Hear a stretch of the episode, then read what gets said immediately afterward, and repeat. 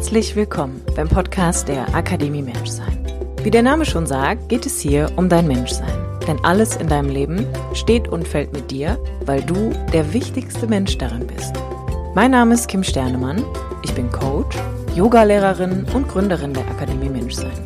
Mein Podcast dient dir als Muckibude für dein Bewusstsein und dein ganz persönliches inneres Wachstum.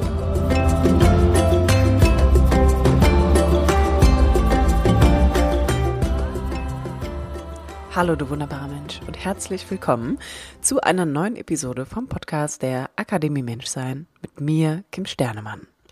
Die heutige Podcast-Folge ist nochmal so ein kleiner Impuls, der entstanden ist aus den unzähligen Kennenlerngesprächen, die ich in den letzten Wochen führen durfte.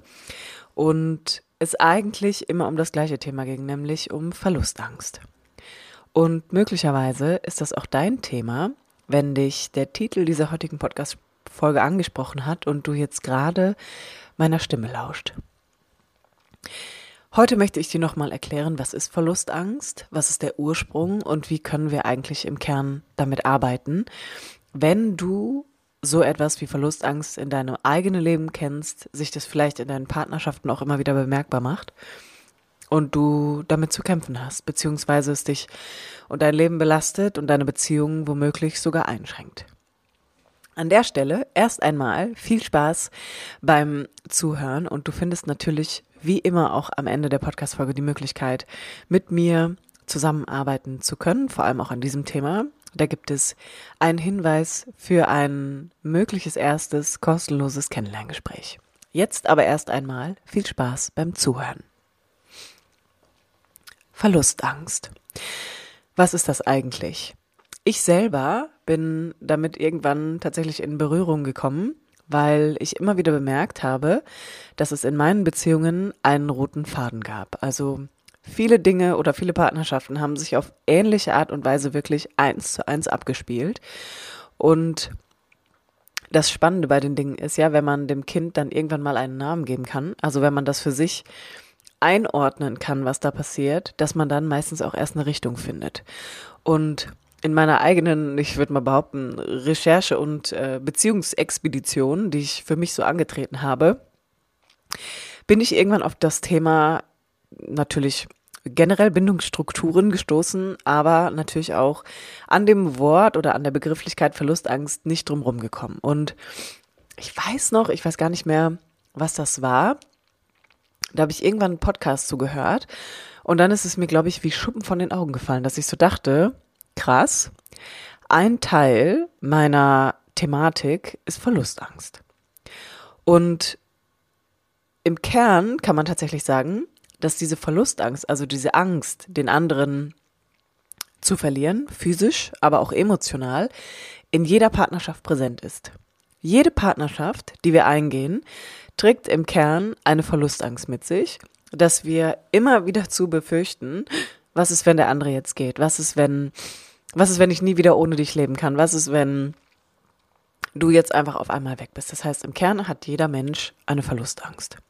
Und die äußert sich auf verschiedene Arten und Weisen. Das heißt, die drückt sich in jedem Leben individuell aus. Bei dem einen ist es, dass er einfach sehr, sehr lange und häufig Single ist, dass er erst gar niemanden an sich ranlässt, um keinen Verlust erleben zu müssen. Bei anderen sind es extreme Zustände von Eifersucht oder aber auch, dass ich mich emotional nicht binde, also dass ich mich einfach nicht wirklich öffne in meiner Beziehung oder beispielsweise meine Beziehung relativ schnell wechsel und dann da mir eigentlich auch gar keine Zeit gebe, mich davon emotional berühren zu lassen oder das mal für mich zu verarbeiten.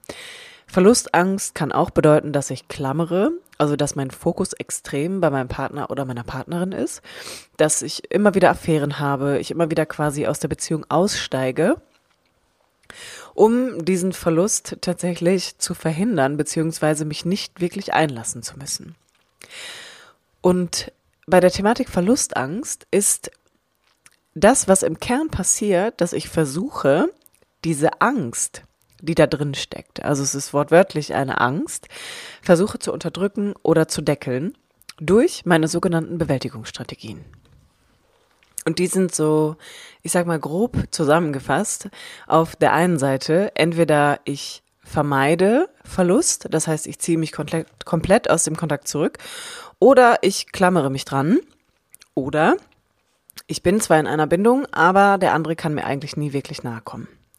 Und ich glaube, ein weiterer wichtiger Punkt bei Verlustangst ist, dass man im Kern wirklich verstehen muss, dass es wirklich Todesangst ist. Also, dass das keine, das ist keine Kleinigkeit, sondern dass es häufig auch im in sich noch ein bisschen etwas komplexeres, aber der Ursprung von einer bestehenden Verlustangst ist die Erfahrung als Kind gemacht zu haben, dass ich verlassen wurde und das für mich einfach der blanke Tod bedeutet.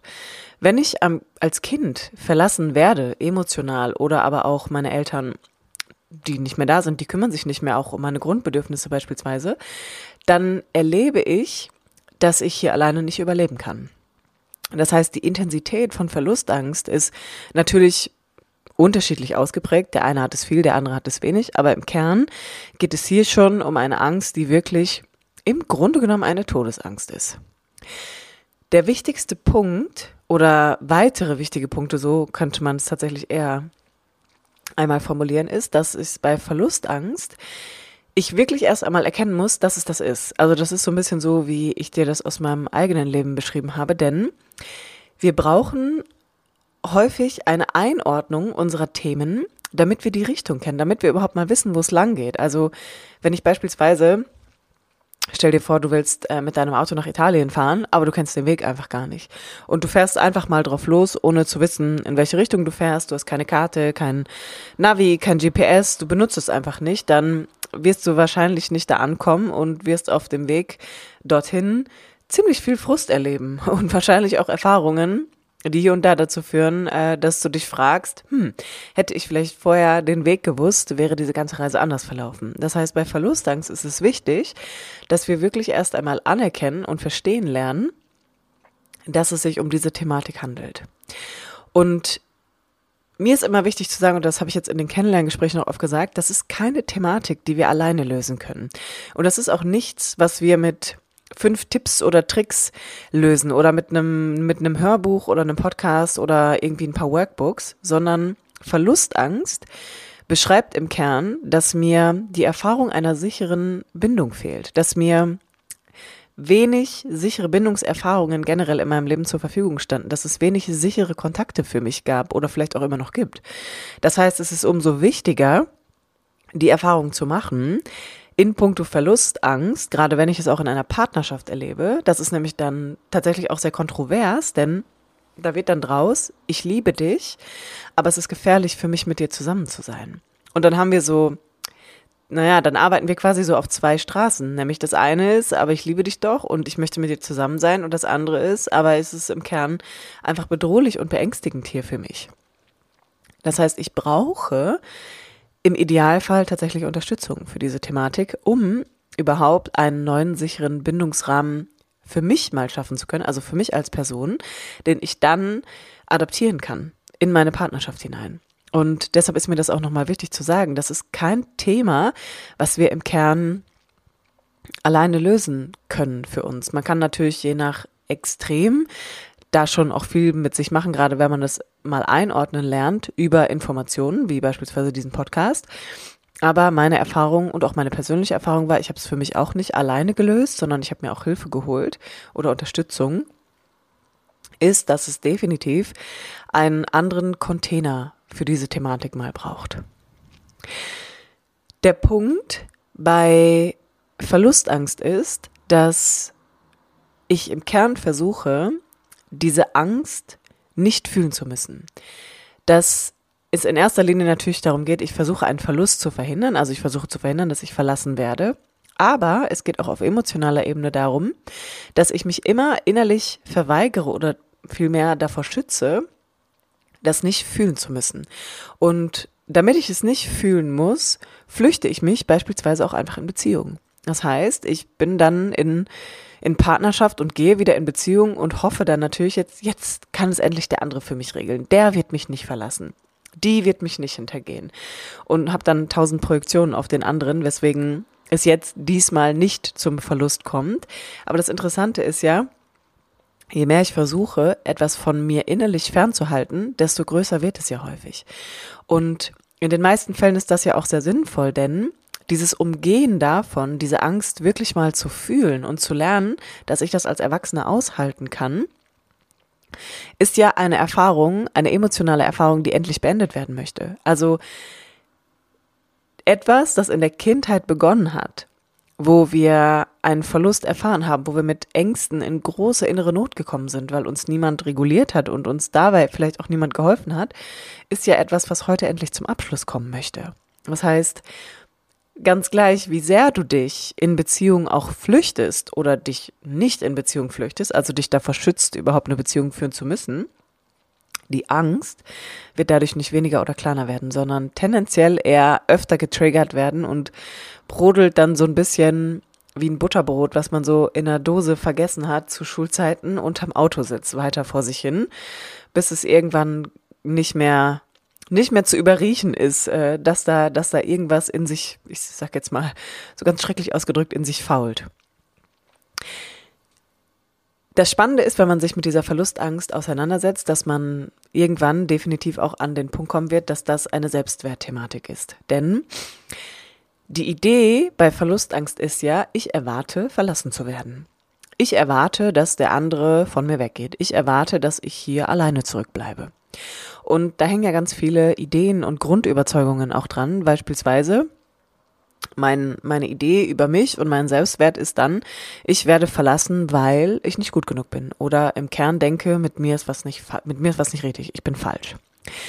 Und dieses Erwarten davon, dass ich verlassen werde, ist ganz, ganz häufig gebunden oder eigentlich immer gebunden an eine reale Erfahrung, die ich gemacht habe in meiner Kindheit. Ich bin verlassen worden und mit den Gefühlen, die dadurch entstanden sind, bin ich allein gelassen worden.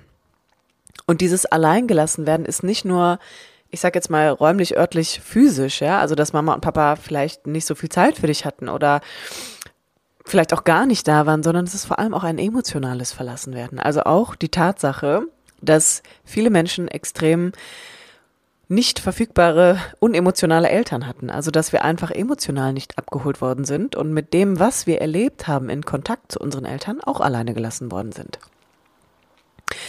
Und diese, diese Glaubenssätze, die sich da halt einfach entwickeln, dass ich erwarte, verlassen zu werden, weil ich denke, dass ich, Punkt, Punkt, Punkt, ich fasse es jetzt mal zusammen, irgendwie falsch bin oder nicht gut genug bin, die entwickeln sich natürlich, weil wir als Kinder eine analoge Weltwahrnehmung haben. Das heißt, wir beziehen alles auf uns.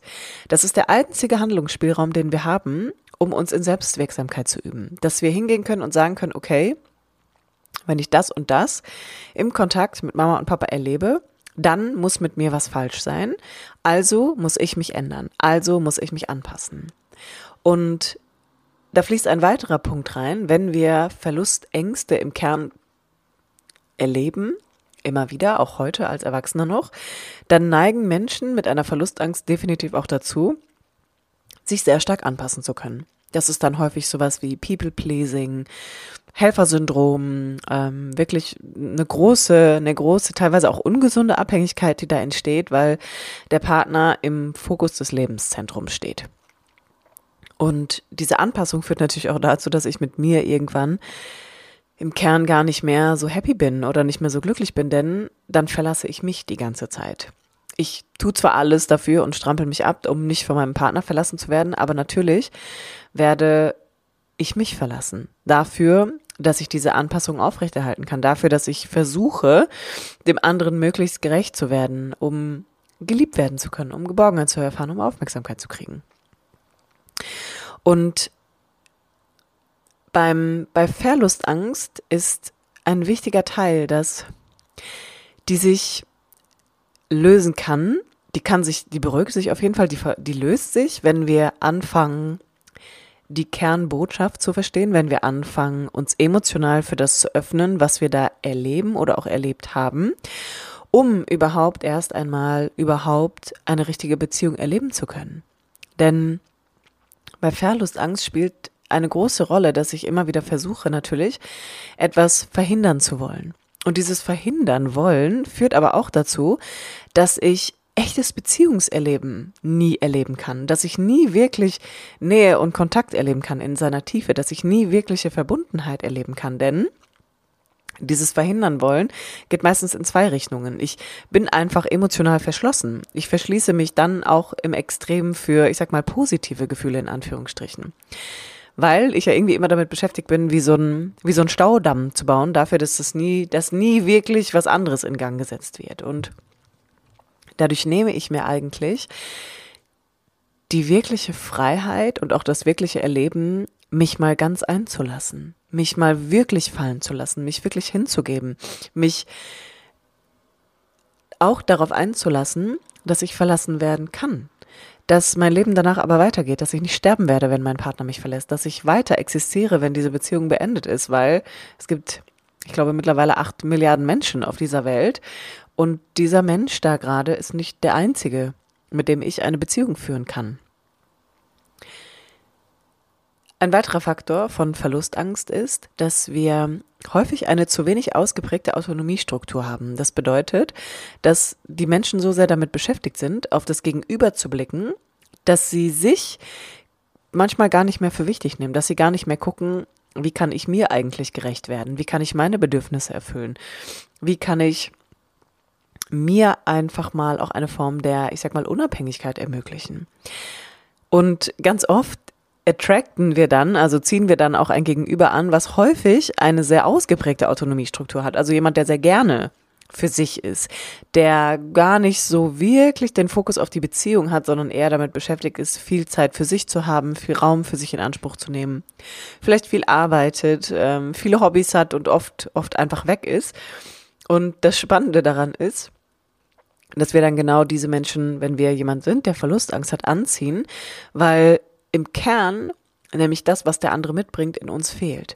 Dass wir für uns erst einmal keine keine stark ausgeprägte Ich-Grenze haben, die dafür sorgt, dass ich wirklich mich auch mal um mich kümmern kann, dass ich mich auch mal aus der Beziehung, ich sag mal, ein wenig zurückziehen kann, um mich mit mir zu beschäftigen.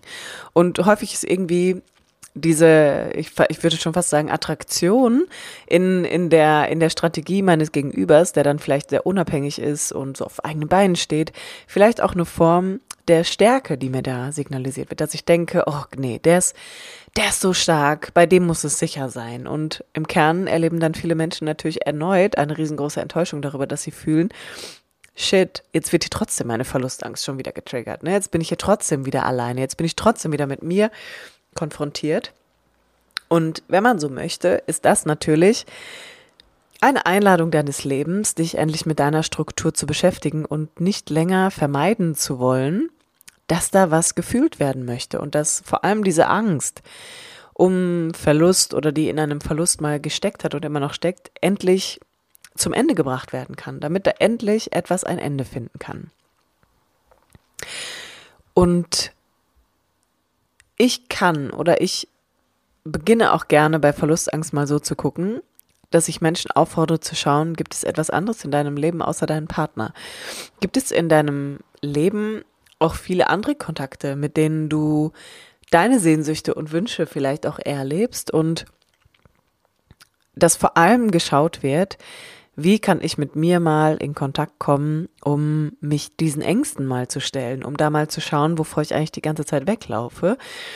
Und dass ich vielleicht auch häufig extrem davor flüchte, im Kern das Alleinsein zu fühlen, im Kern die Angst zu spüren und das kompensiere durch, ich sag mal, viele, viele To-Dos, Beziehungen, manchmal vielleicht auch sehr oberflächliche Freundschaften, aber dass der Ursprung in dir ist. Und wenn du da hingucken möchtest, dann, wie zu Beginn schon angemerkt, findest du eine Möglichkeit, dich für ein kostenloses Erstgespräch mit mir zu bewerben in den Show Notes, um dir da vielleicht zur richtigen Zeit am richtigen Ort ein bisschen Unterstützung zu holen.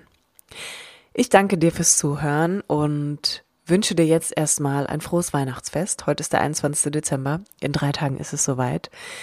Ich hoffe, es wird wohlig warm für dich. Es wird angenehm. Es wird vielleicht nicht zu wild.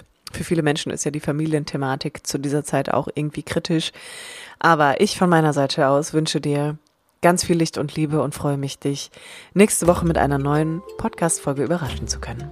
Bis dahin, alles Liebe und bis zum nächsten Mal, wenn es wieder heißt, herzlich willkommen beim Podcast der Akademie Menschsein mit mir, Kim Sternemann.